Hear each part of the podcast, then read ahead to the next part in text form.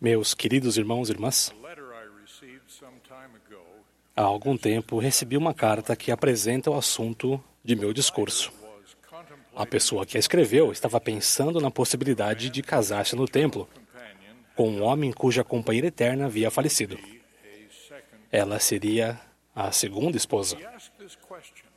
Ela me perguntou se poderia ter sua própria casa na próxima vida ou teria de morar com seu marido e a primeira esposa dele. Disse simplesmente que ela deveria confiar no Senhor. Falarei de uma experiência contada por uma pessoa estimada. Ele permitiu que eu a compartilhasse. Depois da morte da amada esposa e a mãe de seus filhos, um pai casou-se novamente.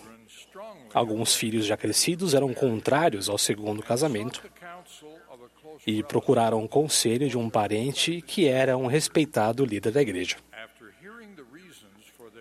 Depois de ouvir as suas considerações, que se concentravam nas condições e nos relacionamentos no mundo espiritual, ou nos reinos de glória que seguiriam o juízo final, esse líder disse: Vocês estão preocupados com as coisas erradas. Vocês deveriam estar preocupados se vão conseguir chegar a esses lugares. Concentrem-se nisso. Se chegarem até lá, tudo será muito mais maravilhoso do que vocês imaginam. Que ensinamento reconfortante. Confia no Senhor. Pelas cartas que já recebi, sei que outras pessoas também estão preocupadas com assuntos relativos ao mundo espiritual, onde vamos habitar depois de morrermos e antes de ressurgirmos.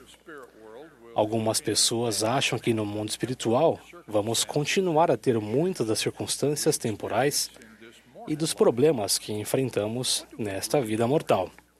O que de fato sabemos sobre as cir- circunstâncias do mundo espiritual?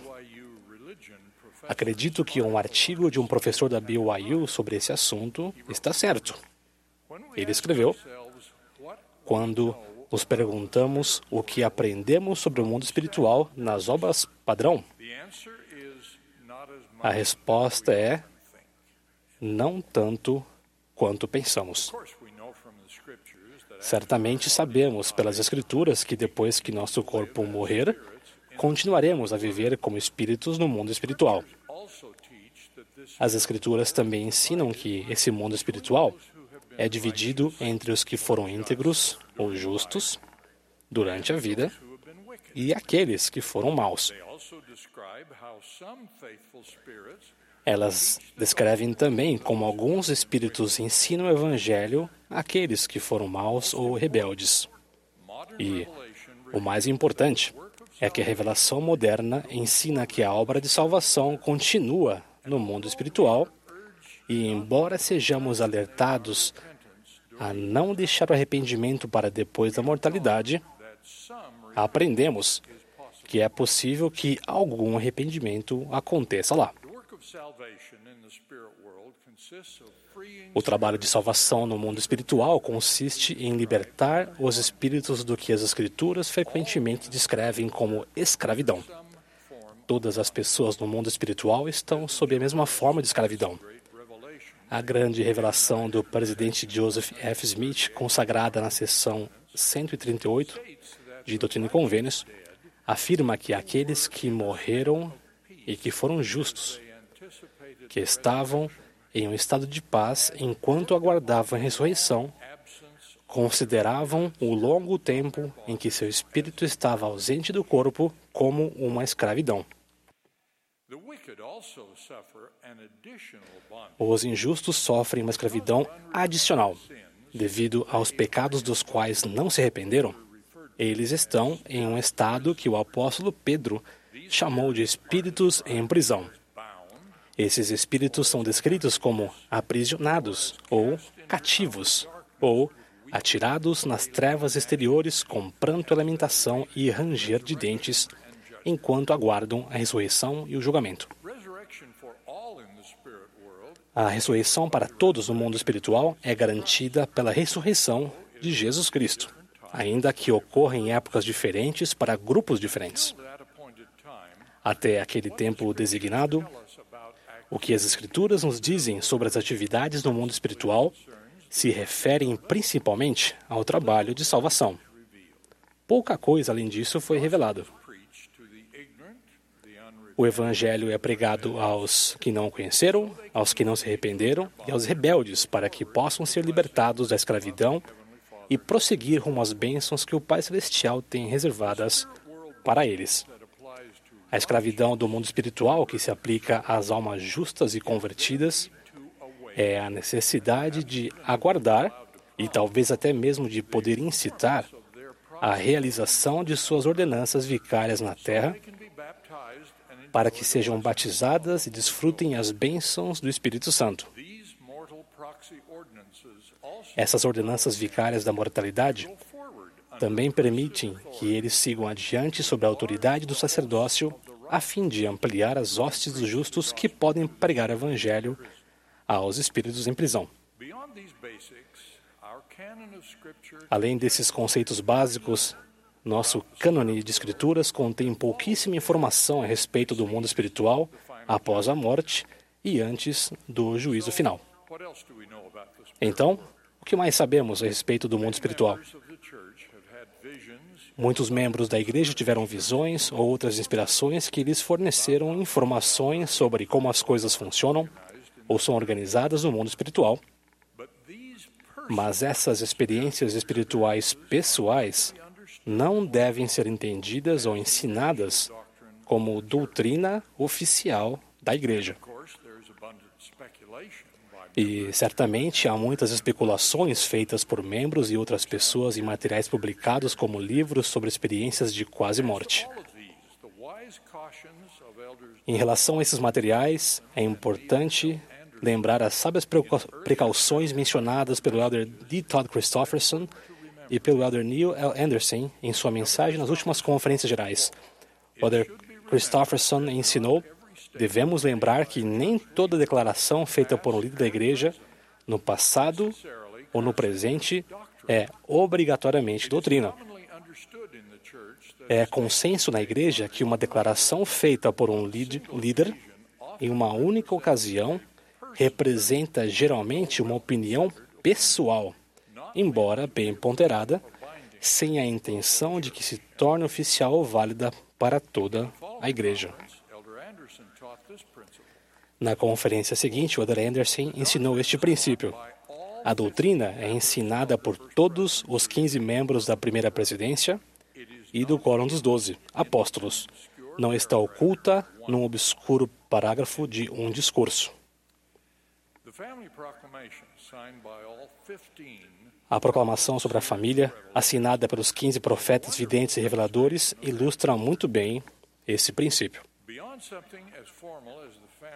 Além de algo tão formal quanto a proclamação da família, os ensinamentos proféticos dos presidentes da igreja, confirmados por outros profetas e apóstolos, também são um exemplo disso. No que diz respeito às circunstâncias do mundo espiritual, o profeta Joseph Smith deu dois ensinamentos pouco antes do fim de seu ministério que são frequentemente ensinados por seus sucessores. Um deles foi no sermão de King Follett, no qual ensinou que os membros da família que tenham sido dignos estarão juntos no mundo dos espíritos. O outro foi dado em um funeral em seu último ano de vida. Ele disse: O espírito dos justos exaltado para uma obra maior e mais gloriosa no mundo espiritual. Eles não estão longe de nós e conhecem e compreendem nossos pensamentos, sentimentos e movimentos, e muitas vezes sofrem com isso.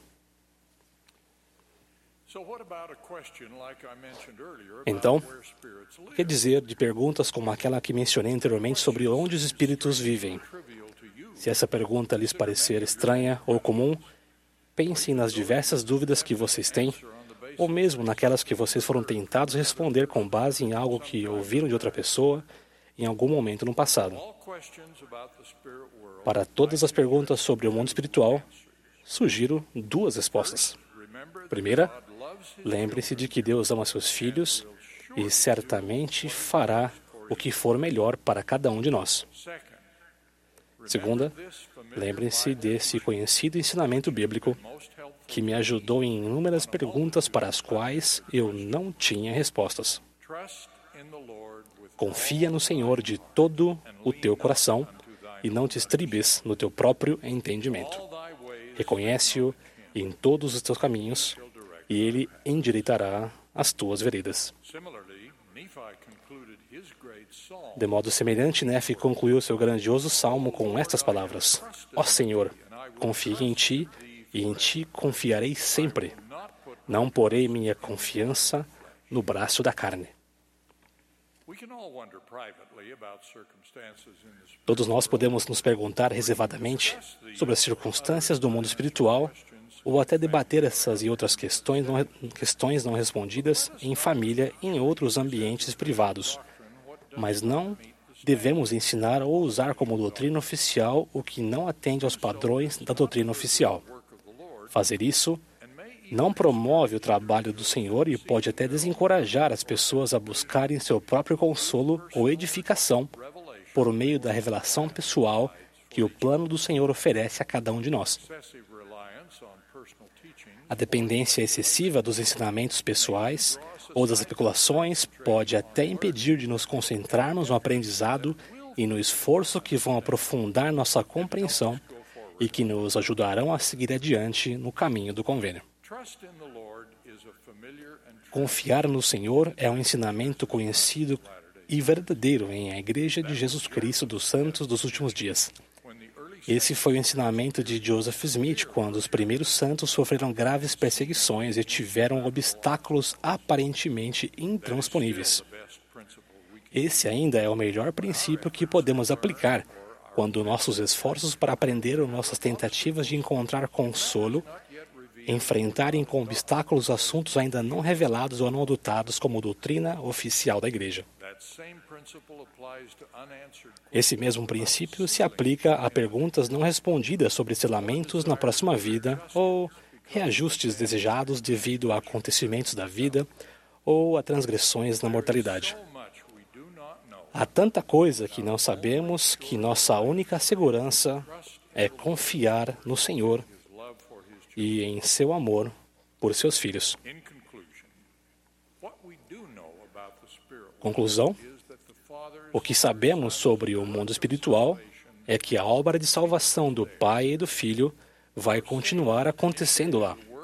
Nosso Salvador iniciou o trabalho de declarar liberdade aos cativos, e essa obra continua à medida que mensageiros qualificados continuam a pregar o Evangelho, incluindo o arrependimento, àqueles que ainda precisam de seu efeito purificador.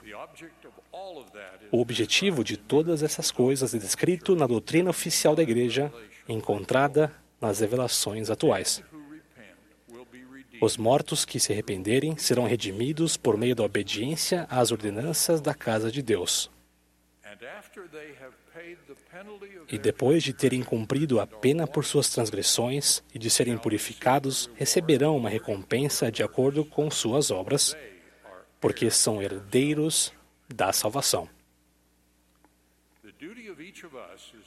O dever de cada um de nós é ensinar a doutrina do Evangelho restaurado, guardar os mandamentos, amar e ajudar uns aos outros e fazer a obra de salvação nos templos sagrados.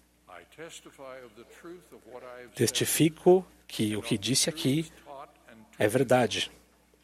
E testifico das verdades que foram e serão ensinadas nesta conferência. Tudo isso é possível por causa da expiação de Jesus Cristo. Como sabemos pela revelação moderna, ele glorifica o Pai e salva todas as obras de suas mãos. Em nome de Jesus Cristo. Amém.